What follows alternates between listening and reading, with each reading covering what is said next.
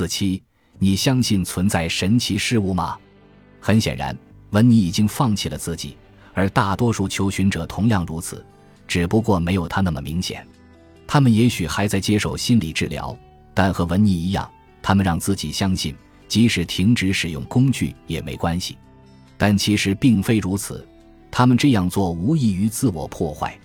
我可以自信地预测，你会发现自己也存在相同的情况。你会尝试这些工具，喜爱它们带来的好处，然后停止使用它们。为什么这种现象如此普遍？答案是我们整个文化都对何为人类抱有不切实际的观点。我们喜欢把自己看作成品，认为我们自身就是完整的，实际上却并非如此。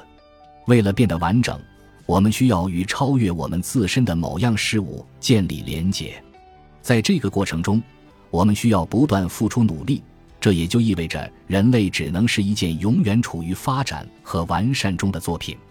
现在，请把你的头脑想象成一台新买的最先进的平板电视，你急切地把它从包装盒里拿出来，但它却不能播放，有个电源连接线松动了。此时不能再买新的，你必须自己动手修理。更糟糕的是，这个连接线一直松掉，因此你不得不每天修理。在你的头脑中，断开的不是和电源，而是和更高动力的连接。每当连接中断时，你个人的某个问题就会显现。这些工具可以修复连接，这就是它们有用的原因。但是，这种连接不会一直持续，它总会再次中断。如此一来，使用工具就成了一个永无止境的任务。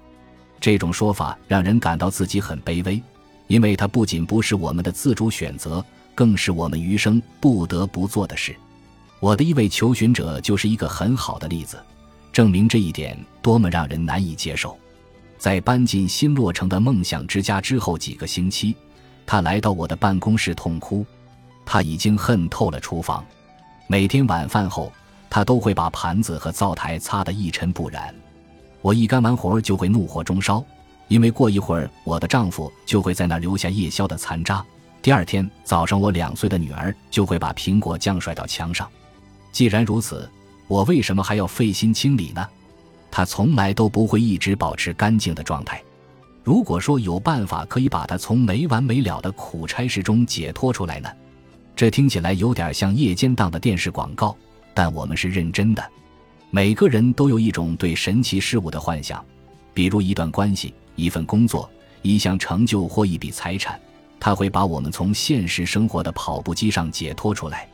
把这种幻想应用到家务事上，也许就是幻想有一个能自我清洁的厨房；应用到人类身上，就是幻想我们不再需要更高动力来完善自己，然后我们就根本不需要工具了。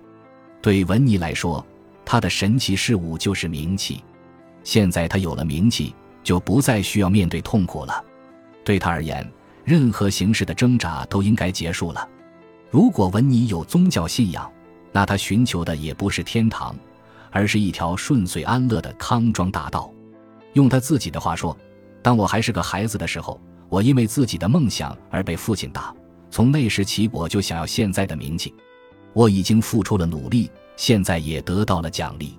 这种奖励有个名字。”菲尔将其称为免责，一种关于过着无需努力、要求不高的生活的幻想。大部分人认为“免责”一词是指无罪，但它还有另一层含义：免除某项任务或义务。此处，它指的是终极义务，为你自己的余生而努力。内心深处，我们都希望有一种神奇事物为我们免责。这个神奇事物可能是金钱、奖励、成绩很好的孩子。在朋友面前看起来很酷的，花点时间弄清楚你的神奇事物是什么，不管它是何物，哪怕是最微不足道的东西，只要对自己诚实就好。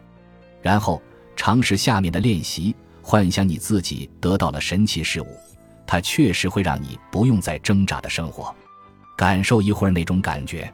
现在打碎这个幻想，想象它永远不会成为现实。知道自己永远无法摆脱生活中无尽的挣扎，感觉如何？现在你已经知道为什么几乎每位求寻者都不再使用这些工具了。他们觉得生活的各个方面都有所改善还不够，他们想要的是工具永远不能带给他们的东西，一颗让他们从挣扎中解脱的神奇药丸。他们在精神层面还没有长大。